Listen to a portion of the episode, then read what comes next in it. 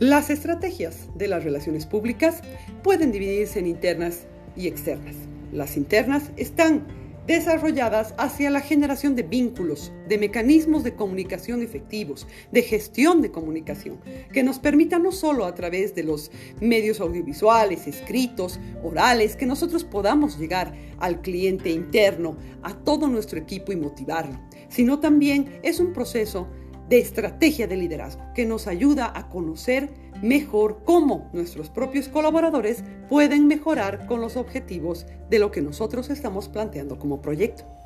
También están las externas, que es llegar a las metas a través de alianzas estratégicas con instituciones, organizaciones o diferentes empresas que están dentro de la sociedad y que son un público importante también al que nosotros tenemos que llegar. Para eso utilizamos herramientas de contacto con medios, entrevistas, columnas de interés y un sinfín de herramientas que nos ayudan sobre todo a tener beneficios. Estos beneficios en la búsqueda constante de acaparar diferentes niveles que nos ayuden a conseguir los objetivos que nosotros planteamos, esperamos y queremos dentro de un proyecto.